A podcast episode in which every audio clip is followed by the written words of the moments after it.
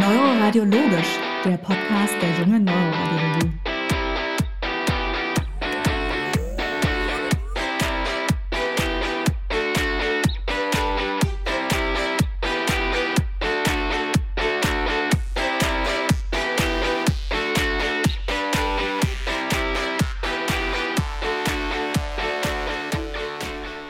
Herzlich willkommen zu Neuroradiologisch, dem Podcast der jungen Neuroradiologie. Heute sind wir wieder zu zweit und ich freue mich, wieder Katharina begrüßen zu dürfen. Hallo Katharina. Hallo Roland. Wir hoffen, euch haben unsere ersten Folgen gut gefallen. Und in den letzten drei Folgen haben wir uns ja damit beschäftigt, was im Kopf bzw. im Gehirn passiert, wenn zu wenig Blut vorhanden ist. Heute wollen wir uns genau mit dem Gegenteil beschäftigen, und zwar, was ist denn im Gehirn bzw. im Kopf los, wenn zu viel Blut vorhanden ist. Anfangen wollen wir mit einer kleinen Anatomiewiederholung und zwar mit dem Aufbau der Schädelschichten bzw. der Hirnhäute. Und wenn wir ganz aus mit dem Knochen anfangen, haben wir dort die Schädelkalotte, die besteht aus einer Lamina externa, aus einer Diploe und einer Lamina interna. Darauf gefolgt ist dann innen anliegend eine Dura mater, also die harte Hirnhaut. Und eigentlich physiologischerweise gibt es hier zwischen keinen Spalt oder einen Raum, sondern die Hirnhaut liegt unmittelbar ganz feste der Schädelkalotte an. Dann weiter nach innen gelegen haben wir die Arachnoidea. Das Ganze schaut aus wie ein Konglomerat aus einem spinnenwebenartigen Gebilde und dieser Raum ist physiologischerweise mit Liquor gefüllt. Dann weiter nach innen haben wir die weiche Hirnhaut, die Pia mater, die letztendlich das Hirnparenchym umgibt, wo wir auch schon die nächste Schicht haben. Und dann ganz zentral in der Mitte haben wir die Liquorräume bzw. die Ventrikel. Jetzt kann man intrakranielle Blutungen auf verschiedene Art und Weisen einteilen. Eine Möglichkeit besteht darin, diese nach der Lage einzuteilen, also extraaxiale bzw. intraaxiale Blutung, also ob sie außerhalb oder innerhalb des Gehirns liegen. Und wenn wir mit den extraaxialen Blutungen anfangen, haben wir einmal das epidurale Hämatom. Die heißen so, weil Epi heißt drüber, Dura ist ja die harte Hirnhaut gewesen, die Dura mater. Und Hämatom ist das Fachwort für Blutung. Also ist das eine Blutung, die oberhalb der Dura äh, liegt. Das heißt, die ist in einem Raum, den es physiologischerweise nicht gibt, nämlich zwischen der Schädelkalotte und zwischen der Dura mater. Genau. Dann haben wir als nächstes das Subduralhämatom. Das auch wieder genauso übersetzt. Sub heißt unter, Dura ist wieder die harte Hirnhaut und Hämatom ist wieder die Blutung. Und die liegt unter der Dura mater, zwischen Dura mater und Arachnoidea in dem Fall. Als letzte der extraaxialen Blutung dann die Subarachnoidalblutung. Auch hier wieder Sub unter und in dem Fall dann unterhalb der Arachnoidea in dem Subarachnoidalraum, in dem normalerweise ja das Nervenwasser ist. Wenn in diesem Raum Blut ist, dann nennt man das Subarachnoidalblutung oder abgekürzt SAB.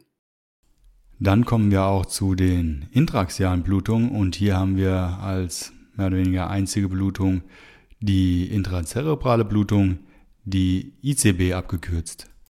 Ja, ICB kann man auch intrazerebrale Blutung nennen. Dann wird es vielleicht noch ein bisschen deutlicher, dass das dann im Hirnparenchym ist. Ähm, intra- und extraaxial, also axial bedeutet in dem Fall im Hirn gelegen. Die intraaxialen werden halt im Hirnparenchym oder im Hirngewebe drin. Extraaxial außen drum. Das hatten wir ja gerade schon besprochen, in welchen Räumen dann sich jeweils das Blut befindet. Neben dieser Einteilung kann man dann aber auch noch überlegen, wo die Blutung denn eigentlich herkommt. Also das Ganze nach der Entstehung oder nach ihrer Ursache aufteilen. Da fallen mir jetzt zwei Ursachen ein, nämlich einmal traumatisch durch irgendeine Verletzung von außen bedingt oder spontan durch irgendeinen pathologischen Vorgang vom, im Hirngewebe oder im Schädel selber bedingt. Die traumatischen Blutungen sind typischerweise diese Epiduralhämatome, die Subduralhämatome. Man kann auch eine traumatische Subarachnoidalblutung haben oder die Blutungen im Hirngewebe selber, die man dann Kontusionsblutungen nennt. Ihr seht also, alle Blutungsformen, die wir eben schon genannt haben, können durch ein Trauma bedingt sein. Bei den spontanen Blutungen ist es ein bisschen ähnlich, nur sind da die intrazerebralen Blutungen, also die im Hirngewebe selber gelegenen, etwas häufiger. Und da kann man dann natürlich auch noch mal gucken, wo genau die sind. Also sind die in den Hirnlappen, also lobär, sind die in bestimmten Bereichen in der tiefen grauen Substanz, wie zum Beispiel den Stammganglien oder dem Thalamus, sind die im Kleinhirn oder im Hirnstamm gelegen. Spontan können auch subarachnoidale Blutungen auftreten. Ähm, epidurale Hämatome spontan sind eher selten. Das wüsste ich jetzt nicht, ob es das gibt. Roland, weißt du es, ob Epiduralhämatome auch spontan auftreten können? Hm, für spontan epidurale Hämatome fällt mir jetzt ad hoc kein Beispiel ein. Ich meine, es gibt ja noch die venösen epiduralen Hämatome, aber die sind grundsätzlich äh, auch traumatisch bedingt. Was ich mir natürlich vorstellen kann, dass im Rahmen von entzündlichen Gefäßerkrankungen es zu Gefäßläsionen kommen kann, die dann auch zu Blutungen der Arteria meningea media und letztendlich zu einem Epiduralhämatom führen können. Wie schaut es bei dir aus? Ist dir so ein Fall schon mal vorgekommen? Nee, wüsste ich jetzt nicht.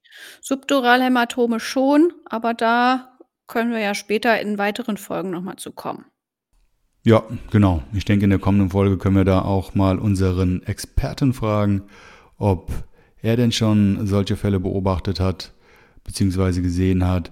Ansonsten, wenn ihr mal einen Fall einer spontanen epiduralen Blutung bzw. eines epiduralen Hämatoms hattet, könnt ihr gerne mal Bezug drauf nehmen, uns eine Mail schreiben und vielleicht stellen wir den Fall dann einfach mal in einer der nächsten Podcasts dar. Dann wollen wir auch mit den traumatischen Blutungen weitermachen und stellen kurz voran noch eine kleine Begriffserklärung, und zwar die des SAT, also des Schädelhirntraumas. Und damit wird ein Zustand bzw. jede Verletzung beschrieben, die das Gehirn durch äußere Ursachen bzw. Krafteinwirkungen erfährt. Und eingeteilt wird sie anhand des Glasgow Coma Scales, also das ist ein klinischer Score, ähm, der einen Zahlenwert zwischen 1 und 15 hat und umso niedriger der Zahlenwert oder beziehungsweise der Score ist, umso schlechter ist dieser. Und abgestuft wird dann das Schädelhirntrauma in drei Schweregrade. Einmal in ein leichtes, ein mittelschweres und ein schweres Schädelhirntrauma. Da wären wir auch schon beim Stichwort schwere Traumata. Katharina, da hast du doch eine sehr interessante Studie ausgepackt. Möchtest du uns die mal ganz kurz vorstellen? Ja, sehr gerne. Und zwar ist das eine Studie, die sich mit der Epidemiologie und den Risikofaktoren für Schädelhirntrauma beschäftigt. Und zwar haben die sich da eine bestimmte Kohorte sehr genau angeguckt. Das sind nämlich Gallier und Römer insbesondere. Die Studie heißt Traumatic Brain Injuries in Illustrated Literature experienced from a series of over 700 head injuries in the Asterix comic books. Übersetzt heißt das Schädel-Hirntrauma in der illustrierten Literatur, Erfahrungen von einer Fallserie mit über 700 Kopfverletzungen in den Asterix-Comics. Das wurde publiziert 2011 von neurochirurgischen Kollegen aus der Uni Düsseldorf und ist wirklich eine sehr, sehr, sehr nette Arbeit. Die, was haben die da gemacht in der Studie? Die haben sich 34 Asterix-Hefte vorgenommen und retrospektiv analysiert. Und zwar haben sie da detaillierte neurologische Analysen durchgeführt und äh, Schädel-Hirntrauma, SHT-Zeichen in den Comicbüchern gesucht. Solche Zeichen waren zum Beispiel Monokel- oder Brillenhämatome, klassischerweise das blaue Auge, was man so kennt, auf der einen Seite Monokel oder auf beiden Seiten Brillenhämatom. Dann haben sie danach geguckt, ob irgendwie Zeichen für Blutungen aus dem Ohr zu sehen waren, die ja ein Zeichen dafür sind, dass eventuell im Felsenbein, wo ja die, die Gehörgänge drin liegen, Verletzungen oder Frakturen aufgetreten sind. Und dann haben sie sich subgaleale Hämatome, die klassischen Beulen angeguckt, als Hinweis auf ein SHT. Dann haben sie den Glasgow Coma Scale herangezogen, um den Schweregrad dieser Kopfverletzungen zu beurteilen. Der guckt sich zum Beispiel das Bewusstsein an und da haben sie im Comic eben Hinweise darauf gesucht. Dann haben sie noch epidemiologische Daten erhoben, also wo die Verletzten oder die Täter herkamen, was die Sozialanamnese war, was der Hintergrund des Ganzen war und wie denn der Traumamechanismus ausgesehen hat. Insgesamt konnten die 704 Fälle identifizieren und das waren zum aller, allergrößten Teil männliche Betroffene, nämlich zu 99,1 Prozent. In 98,8 Prozent waren das Verletzungen, die auf stumpfe Gewalt zurückzuführen waren. Und in wiederum 98 Prozent davon waren das Körperverletzungen. Die restlichen zwei Prozent waren Stürze. Das ist in den Asterix-Comics offensichtlich selten im Vergleich. Bewusstseinsstörungen waren das häufigste Symptom. Das kann man im Comic zum Beispiel daran erkennen, dass so Vögelchen um den Kopf herumkreisen oder die Leute etwas verwirrt gucken. Aber auch sehen konnte man neurologische Symptome wie die Hypoglossusparese. Das kann man im Comic daran erkennen, dass die Zunge des Betroffenen zu einer Seite rausgestreckt ist und raushängt. Dann traten sporadisch Aphasie auf, also Wortfindungs nicht Wortfindungsstörungen, aber Sprachstörungen, die dann in den Comicblasen wahrscheinlich gut zu erkennen waren, oder Amnesie, das heißt, die Betroffenen konnten sich nicht so ganz ans Geschehen erinnern. Dann haben sie sich angeguckt, wem denn diese Verletzungen am häufigsten passieren. Und das waren in 450 Fällen, also fast 64 Prozent, Römer. Und diese Römer waren meistens Mitglieder der römischen Armee, also Soldaten oder vielleicht auch irgendwelche, ja, wie heißt es dann, Generäle? Nee, das hieß irgendwie anders in Rom. Kann man dann in Asterix nochmal nachgucken, wie die in höheren Positionen heißen. Centurion, glaube ich, oder irgendwie sowas. Dann haben sie herausgefunden, dass die Gallier am häufigsten die Verursacher dieser Schädelhirntraumata waren, nämlich in 87,1 Prozent der Fälle. Und das Asterix und Obelix selber waren für mehr als die Hälfte dieser Fälle verantwortlich. Nur 32 Schädelhirntraumen, also ungefähr 4 Prozent, wurden durch Römer verursacht und eins durch einen Piraten. Piraten sind da wohl eher unschuldig, was das Ganze angeht. Was dann noch aufgefallen ist, war, dass die Verursacher des Schädelhirntraumas in fast 84 Prozent unter dem Einfluss von Doping standen. Doping ist in den äh, Comics mit Zaubertrank beschrieben. Was da genau drin ist, weiß man nicht genau. Misteln scheinen da aber wichtig zu sein. Das Follow-up war nicht so ganz konstant. Man wusste nicht, was mit den Patienten oder den Betroffenen im weiteren Verlauf passiert ist, aber es kam zu keinem Todesfall durch diese Verletzungen und keine permanenten neurologischen Defizite sind beschrieben worden.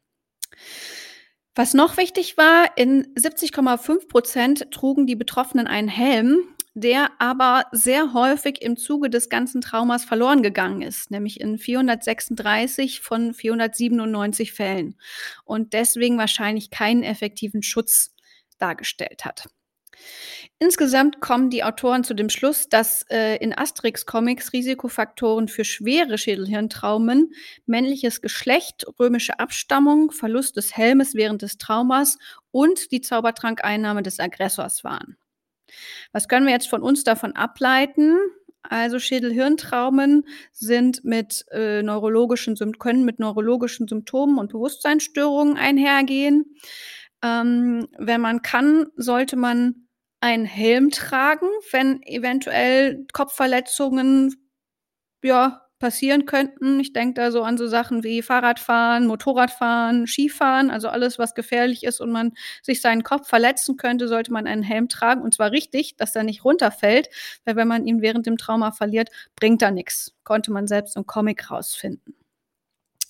Ja, das ist eigentlich eine ja nicht ganz ernst gemeinte Studie, aber trotzdem steckt viel Wahrheit dahinter, was auch dann äh, bei den Studien des Asterix-Comics in Zukunft kann man da ja nochmal dran zurückdenken. Ja, sehr schöne Studie. Und wenn ihr das Ganze nochmal nachlesen möchtet, packen wir den Link dazu natürlich in die Show Notes. Und nachdem wir uns das jetzt retrospektiv betrachtet haben, werden wir wahrscheinlich, um das Ganze in voller Gänze verstehen zu können, zukünftige randomisierte Studien brauchen, oder Katharina? Wahrscheinlich. Dann sollten wir doch mal äh, die Zeichner nochmal darüber informieren. Dann wollen wir mit den Formen der traumatischen Blutung weitermachen. Und zwar liegen in ca. 10% aller Schädelhirntraumata traumatische Blutungen vor. Besonders gefährdet sind dort natürlich Patienten, die irgendeine Art der Blutverdünnung haben, sprich entweder eine Antikoagulation oder eine Hemmung der Plättchenaggregation bzw. Thrombozytenaggregation und die Blutungen können letztendlich bei jeder Form des Schädelhirntraumas auftreten. Beim epiduralen Hämatom ist vor allen Dingen eine Fraktur der Schädelkalotte ursächlich, was wir vorhin schon mal kurz angerissen haben. Und zwar kommt es dann durch die Fraktur auch noch zu einer Ruptur der Arteria meningea media und dann zu einer Einblutung in diesen unphysiologischen Epiduralraum, also sprich zwischen der Schädelkalotte und der harten Hirnhaut. Meistens liegt ähm, ein sogenanntes symptomfreies Intervall vor. Das heißt, dem Patienten geht es gut und plötzlich trübt er ein, er bekommt Hirndrucksymptomatik, Bewusstseinsstörung, neurologische Defizite, sprich kann Arm oder Bein nicht bewegen, bekommt Sprachstörung und die Letalität ist sehr hoch und zwar liegt die bei knapp 20 Prozent. Dann kommen wir zum Subduralhämatom. Hier ist es von der Klinik her ähnlich wie beim Epiduralhämatom. Die Ursache hierfür ist meistens eine Ruptur der Brückenvenen, wodurch es dann zu einer Blutung beziehungsweise auch zu einer Sickerblutung in den Subduralraum kommt. Wichtig ist hier, dass es nicht immer Hochrasanztraumen sein müssen, wie es meistens beim Epiduralhämatom der Fall ist, sondern hier reichen auch schon Bagatelltraumen, gerade bei älteren Patienten, Patientinnen, die schon eine gewisse Hirnvolumenminderung haben, reichen auch kleinere Traumata, wie zum Beispiel der Anprall mit dem Kopf an einem Küchenschrank aus, um zu einer Ruptur einer solchen Brückenvene zu führen. Dann haben wir die traumatische Subarachnoidalblutung. Diese tritt in den seltensten Fällen isoliert auf. Meistens ähm, ist sie begleitet bei einem Subduralhämatom oder eben bei einer Kontusionsblutung. Und da kommen wir auch später in der Diagnostikfolge nochmal drauf zu sprechen, beziehungsweise haben wir auch schon mal in einer Sonderfolge mit Professor Wiesmann drüber gesprochen, über die sogenannten Vasospasmen. Das heißt also, durch das Blut in dem Subarachnoidalblauen kann es zu Gefäßspasmen, also zu Gefäßkonstruktionen kommen, die dann letztendlich auch wieder zu einer Minderversorgung des Hirngewebes führen. Dann haben wir noch das intrazerebrale Hämatom bzw. die eben schon erwähnte Kontusionsblutung. Diese treten eigentlich meistens in Kombination mit einem Epidural-Subdural-Hämatom oder eben einer traumatischen Subarachnoidalblutung auf. Und hier haben wir die Prädilektionsstellen natürlich alle Hirnanteile, die irgendwie nah an den Schädelkalotten liegen, zum Beispiel temporal und frontal. Und hier wäre es auch noch wichtig, den Mechanismus äh, von Coup und Contre-Coup zu erklären. Das heißt, wenn man zum Beispiel einen Unfall hat und stürzt auf den Hinterkopf, dann kann es sein, dass man natürlich am Hinterkopf eine Blutung auch im Hirngewebe hat, aber auch auf der gegenüberliegenden Seite durch den Anprall des Gehirns ähm, an die gegenüberliegende Schädelkalotte kann es auch hier zu einer Blutung bzw. zu einer Kontusionsblutung kommen. Dann wollen wir direkt weiter mit den spontanen Blutungen machen, also mit der spontanen intrazerebralen Blutung, der ICB. Und zwar verursacht diese 10 bis 15 Prozent aller Schlaganfälle. Die Symptome sind sehr, sehr ähnlich einem ischämischen Schlaganfall. Das hatten wir in den Schlaganfallfolgen ja auch schon besprochen, ausführlich. Ähm, das heißt, es kommt zu fokalen neurologischen Ausfällen, also zu Arm-Beinparesen beziehungsweise zu Sprachbildung oder Sprachverständnisstörung. Ähm, und zusätzlich kommt es hier oder kann es hier noch zu Hirndrucksymptomatik kommen, sprich Kopfschmerzen, Übelkeit, Unterbrechen und eben auch eine Bewusstseinsstörung bis zum Koma. Was wir ja in der Ischämie Basics Folge auch schon angesprochen haben, war, wer denn der Beschreiber dieser ähm, oder diesen hämorrhagischen Schlaganfalls war. Das war ca. 1761 der Herr Morgagni, der den Begriff ja geprägt hat, des hämorrhagischen und des nicht hämorrhagischen Apoplexes. Den nicht hämorrhagischen Apoplex haben wir ja schon ausführlich besprochen. Und in den nächsten Folgen werden wir uns mit dem hämorrhagischen Apoplex beschäftigen. Die häufigste Ursache einer spontanen intrazerebralen Blutdruck ist aber eigentlich schlechthin der Bluthochdruck. Ja, und nach Morgagni habe ich da noch einen kleinen Geschichtsfakt. Und zwar geht es da um zwei Herren, die eine Gemeinsamkeit haben. Das sind Franklin D. Roosevelt und Josef Stalin. An Gemeinsamkeiten fiel mir erstmal ein, ja gut, die waren auf der Konferenz von Yalta zusammen mit Churchill. Das war nämlich Thema meiner äh, schriftlichen Geschichtsabiturklausur, habe ich dem Roland schon erzählt im Vorgespräch. Daran konnte ich mich erinnern. Was ich aber nicht wusste, war, dass sie beide an einer spontanen intrazerebralen Blutung verstorben sind. Und zwar bei Roosevelt war es so, dass man da 1944 schon einen chronischen Bluthochdruck diagnostiziert hatte, dass er starker Raucher war und natürlich auch viel Stress hatte. Und am Nachmittag vom 12. April 1945 hatte er eine Porträtsitzung, sollte gemalt werden von einer Künstlerin und klagte dabei über starke Kopfschmerzen und sagte, I have a terrific pain in the back of my head. Also ich habe furchtbare Kopfschmerzen in der Hinterseite meines Kopfes. Dann äh, wurde ein Arzt gerufen und der stellte kurz darauf eine massive Hirnblutung fest und wenige Tage später starb Franklin Roosevelt im Alter von 63 Jahren eben an dieser massiven Hirnblutung. Bei Stalin war das Ganze ein bisschen später, nämlich am Abend vom 28. Februar 1953 hat er sich mit mehreren Politikern, unter anderem Khrushchev, zum Abendessen getroffen und laut Wikipedia gab es dazu auch ein Trinkgelage. Das dauerte bis 4 Uhr am Morgen vom 1. März und nach der Verabschiedung seiner Gäste hat Stalin in seinem Zimmer wohl unbemerkt einen Schlaganfall erlitten. Am nächsten Morgen erschien er nämlich nicht, ist nicht äh, zum Frühstück gekommen, hat auch nicht auf das Klopfen an seiner Tür reagiert, aber seine Mitarbeiter haben sich den ganzen Tag nicht getraut, das Zimmer zu betreten, weil sie Angst davor hatten, dass äh, sie dann eventuell eines Anschlages auf den Diktator beschuldigt werden könnten, wenn ihm denn wirklich was passiert ist. Und dann erst um 23 Uhr am 1. März hat sich ein diensthabender Mitarbeiter hineingewagt und hat dann Josef Stalin auf dem Fußboden liegend gefunden. Der war zwar bei Bewusstsein, konnte sich aber kaum bewegen, nicht sprechen, also klassische Schlaganfallsymptome. Dann haben ihn die Bediensteten vom Boden aufgehoben, auf ein Sofa gelegt und dann hat er das Bewusstsein verloren. Dann wurden die Politiker, die er am Vorabend schon gesehen hatte, hinzugerufen. Dann ähm, erschienen dann auch noch weitere andere Politiker, Politbüromitglieder und Ärzte. Und dann einige Stunden später, am 2. März, wurde dann eine Regierungsmitteilung veröffentlicht, in der mitgeteilt wurde, dass Stalin Gehirnblutungen erlitten hatte, die lebenswichtige Teile seines Gehirns erfassten. Fünf Tage später als das Ereignis war, also am 5. März, verstarb Stalin im Alter von 74 Jahren eben ebenfalls an den Folgen dieser Hirnblutung. Mhm. Ja, das sind eigentlich doch ganz gute geschichtliche äh, Fakten, die mal so einen Verlauf von so einer Blutung zeigen.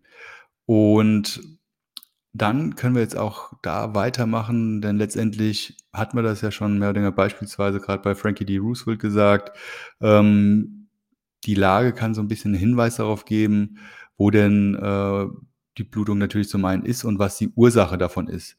Zum Beispiel bei Stammganglienblutung oder Thalamus, Kleinhirn und ähm, Hirnstammblutung ist meistens die Ursache eine arterielle Hypertension, also ein hoher Blutdruck. Und ich denke, wenn man sich Frankie D. Roosevelt einmal äh, bildlich vors Auge führt, dann ist eigentlich so der klassische Hypertonie-Patient, übergewichtig, starker Raucher, viel im Stress. Ähm, da passt das ja ganz gut zusammen. Ja, also hier haben wir dann bei dem hohen Blutdruck vor allen Dingen Areale, die von kleineren perforierenden Hirnarterien versorgt werden ähm, und relativ dünnwandig sind. Dann haben wir noch die chronischen Hypertonie-Patienten, bei denen haben wir dann Veränderungen und Schädigungen der Gefäßwände, wie gerade kleine Mikroaneurysmen. Was Aneurysmen sind, klären wir gleich nochmal. Und bei stärkeren Blutdruckentgleisungen können diese dann letztendlich rupturieren und führen dann zu einer Blutung. Das ist zumindest eine der Theorien, wie es äh, zu diesen ähm, spontanen Stammganglien oder Thalamus, Kleinien oder Pons Brückenblutungen kommt. Ähm, nämlich eine andere Theorie ist, dass der vergleichsweise hohe Druck durch direkten Abgang von den Hirnbasisarterien diese Gefäße an sich schon mal anfälliger macht dafür, dass sie bei Blutdruckentgleisung, also einem zu hohen Anstieg der Blutdruckwerte, geschädigt werden können, zerreißen können und dann eben zu Hirnblutung führen. Neben diesen typischen Blutungen können die, Blu äh, die intrazerebralen Blutungen auch noch an anderen Stellen sein. Dann nennt man die atypisch. Also alles, was nicht in Stammganglien, Thalamus, Kleinien und Pons äh, zu, zu finden ist und nicht durch einen hohen Blutdruck verursacht ist, das nennt man atypische intrazerebrale Blutung. Und die kann man nach ihrer Lage auch nochmal einteilen.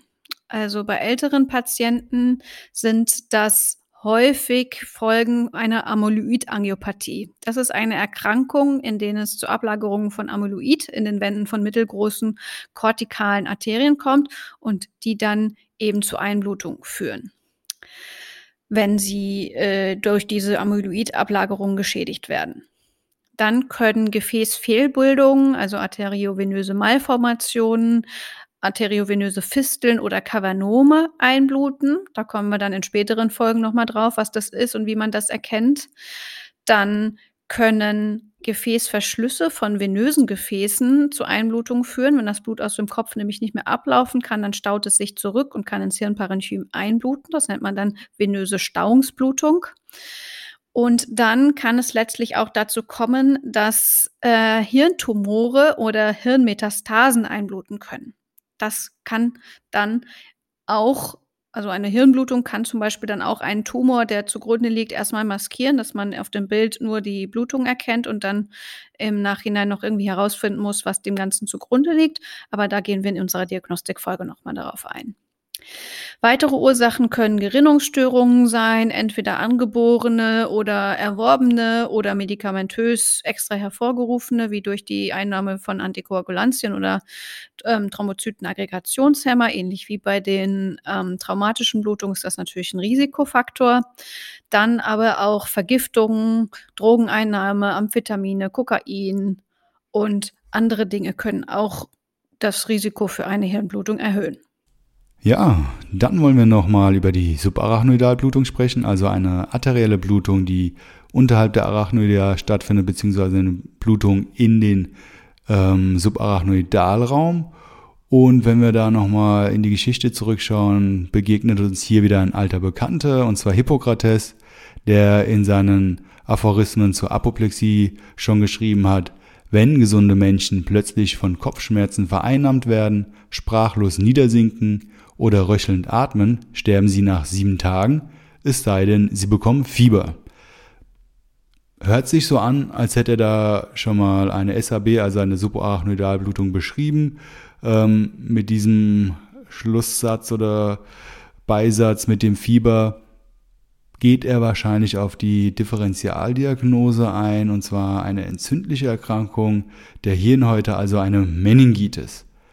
Wenn wir uns die Klinik einer Subarachnoidalblutung anschauen, dann ähm, sind das vor allen Dingen meningiale Reizsymptome. Allen voran ist dieser Donnerschlag-Kopfschmerz, also ein Vernichtungskopfschmerz.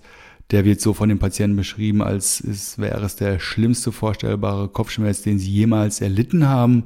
Dieser tritt auch explosionsartig auf. Dazu kann noch eine Nackensteifigkeit kommen, Übelkeit und Erbrechen, auch wieder fokalneurologische Defizite wie Hemiparesen oder Sprachbildungsstörung, auch wieder Atemstörung, Bewusstlosigkeit bis zum Koma.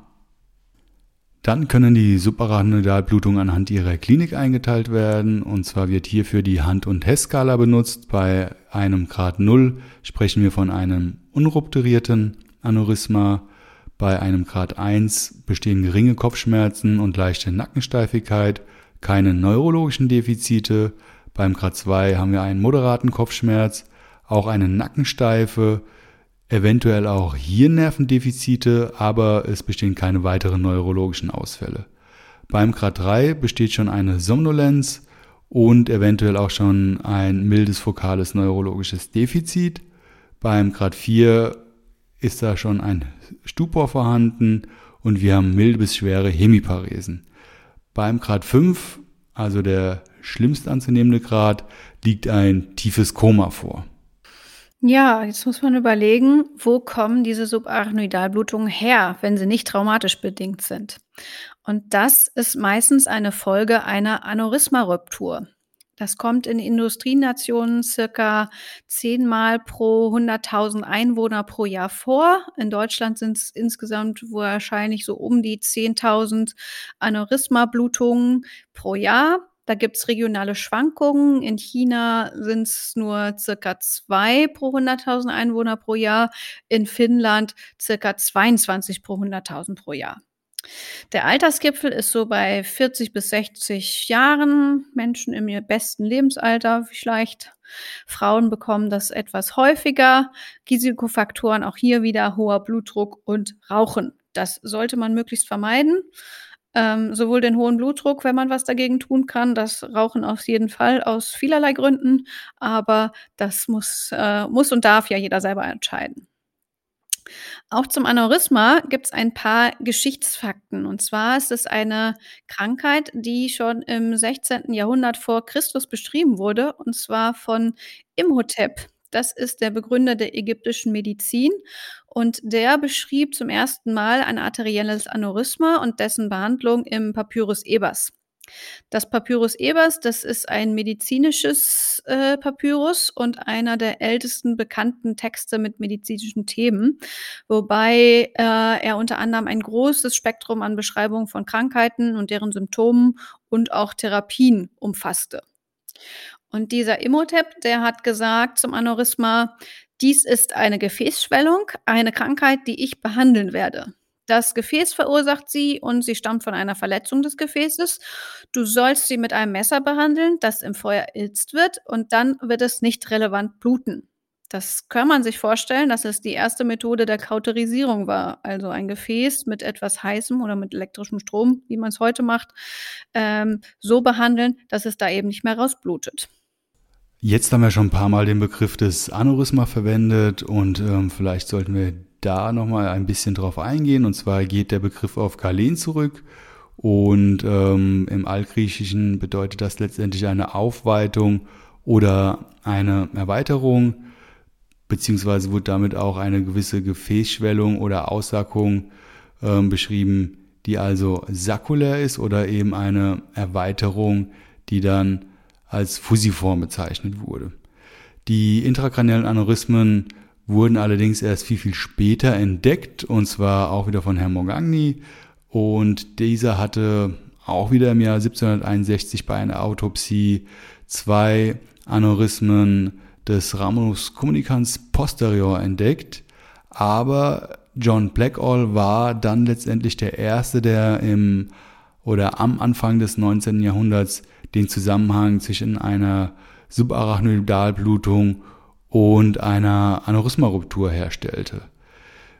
Die Lokalisation der Aneurysmen ist vor allen Dingen oder überwiegend im oder am Circulus arteriosus äh, villicii zu finden und zwar in 85 Prozent im vorderen Abschnitt, also in der vorderen Zirkulation und wenn wir das Ganze ähm, mal aufsteigend sortieren, vor allen Dingen in der Arteria communicans anterior, dann in der Arteria cerebri anterior, in der Arteria cerebri media, dann in der Arteria carotis interna und dann weiter in die hintere Zirkulation gehend in dem Ramus communicans posterior, in der Basilararterie und dann in den Vertebralarterien. Bevorzugt sind Aneurysmen an den Gefäßgabelungen zu finden, was letztendlich hämodynamisch bedingt ist. In ca. 15% haben Patienten, die ein Aneurysma haben, auch multiple Aneurysmata und in 5 bis 20% der Fälle besteht auch eine positive Familienanamnese. Was bei einer Subarachnoidalblutung ganz, ganz wichtig ist, ist, dass es in ca. 25 Prozent der Fälle vorab schon mal eine Warmblutung gibt. Und selbst hier beschreiben die Patienten häufig ein extrem starkes Kopfschmerzereignis wie noch nie, aber es kommt dann zu einer Besserung im Verlauf. Dann allerdings bestehen sehr, sehr häufig ausgeprägte Rezidiv-Subarachnoidalblutung, also es kommt dann wieder zu einer erneuten Blutung aus dem Aneurysma ähm, in den folgenden Tagen und in ca. 25 Prozent der Fälle findet das in den ersten drei bis vier Wochen nach dem Erstereignis statt. Sollte es zu so einer Warmblutung bzw. zu so einem Warning Leak kommen, ist es eben ganz, ganz wichtig, wenn diese Symptomatik dieses massiven Kopfschmerz auftritt, dass das Ganze weiter abgeklärt wird. Ja, tatsächlich. Also starke Kopfschmerzen wie noch nie, der Donnerschlag, Verlichtungskopfschmerz, das sollte einen aufhorchen lassen. Ich habe jetzt mal ein ähm, prominentes Fallbeispiel gefunden. Und zwar ist das äh, Emilia Clarke. Die ist vielen wahrscheinlich besser bekannt als Daenerys Targaryen aus Game of Thrones. Und Emilia Clarke hatte eine äh, Subarachnoidalblutung aufgrund eines Aneurysmas. In einem Interview im New Yorker beschreibt sie das alles ganz ausführlich und ähm, das kann man natürlich nachlesen. Den Link packen wir euch auch wieder wie immer in die Show Notes, aber hier schon mal die Abschnitte, die vielleicht direkt relevant sind für die klinische Beschreibung von solchen Subarachnoidalblutungen. Also es war so, dass äh, Emilia Clark sonst ja immer gesund war, nicht wusste, dass sie ein Aneurysma hat und am 11. Februar 2011, nach Dreh der ersten Staffel von Game of Thrones, im Fitnessstudio war mit ihrem ähm, Fitnesstrainer. Schon in der Umkleide hat sie gemerkt, dass sie starke Kopfschmerzen bekommen hat, hat sich dann aber gedacht, na ja, da muss ich jetzt irgendwie durch, hat mit dem Workout angefangen und sich so durch die ersten Übungen gequält. Dann hat der Trainer gesagt, dass sie jetzt in die Plank Position, also in den Unterarmstütz gehen soll und da wurde es dann immer schlimmer. Da hatte sie so das Gefühl, als würde ein Elastikband ihren ganzen Kopf zusammenquetschen und dann konnte sie auch nicht mehr weiter trainieren. Dann hat sie äh, sich naja, sie sagt almost crawling, also fast krabbelnd zurück in die Umkleide geschleppt, ist äh, zur Toilette gegangen, weil sie dann plötzlich ähm, neben immer schlimmer werdenden Kopfschmerzen auch eine starke Übelkeit hatte. Sie hat sich violently, voluminously ill gefühlt, also schwer, schwer, schwer krank, hatte einen shooting, stabbing and constricting pain, also einen schießenden, stechenden, einschränkenden, einschnürenden Schmerz und äh, hat dann irgendwie durch so ein ja durch so einen Nebel mitbekommen, dass jemand den Krankenwagen gerufen hat. Sie ist dann notfallmäßig ins Krankenhaus transportiert worden, war dabei schon bewusstlos. Im Krankenhaus hat man dann ein MRT gemacht und hat eben eine Subarachnoidalblutung und zwei Aneurysmen gefunden. Eins von beiden hat man für die Blutung verantwortlich gemacht, wieso man das machen kann, dass man da solche Hinweise hat, wenn man zwei Aneurysmen hat, dass man dann weiß, welches das wohl war. Das besprechen wir in unserer Diagnostikfolge mit euch. Und dieses Aneurysma ist dann auch endovaskulär behandelt worden. Und wie man das macht, besprechen wir auch später mit euch. Dann kommen wir zum Schluss noch zu den Komplikationen einer Subarachnoidalblutung und hier haben wir vor allen Dingen die Gefahr einer Rezidivblutung, deswegen müssen rupturierte und blutende Aneurysmen auch zeitnah versorgt werden. Darüber sprechen wir noch genau in der kommenden Diagnostik- und Therapiefolge. Dann natürlich eine gefürchtete Komplikation sind die Vasospasmen. Ähm, also das heißt die Gefäßkonstriktion, die dann unter anderem auch zu einer Ischämie führen. Darüber haben wir ja schon ausführlich mit Professor Wiesmann in unserer DGNR-Spezialfolge gesprochen. Und natürlich kann es auch zu einem Hydrocephalus occlusus kommen, also letztendlich zu einem Liquoraufstau bzw. zu einer dekompensierten Liquorzirkulationsstörung. Wir hoffen, dass wir euch die Basics jetzt einmal gut vermitteln konnten und freuen uns, euch wieder in den nächsten zwei Folgen begrüßen zu dürfen. Also die nächste Folge wird dann die Diagnostik- und Therapiefolge sein und darauf folgend dann unsere Expertenfolge. Wenn ihr Fragen, Wünsche, Anregungen habt, könnt ihr uns diese natürlich wie immer zukommen lassen an unsere Mailadresse junge-neuroradiologie.dgnr.org. Die Mailadresse findet ihr natürlich auch wieder in den Show Notes. Und wir wünschen euch jetzt noch einen schönen Tag bzw. Abend oder wann auch immer ihr unseren Podcast hört. Also, bis dann. Tschüss. Tschüss.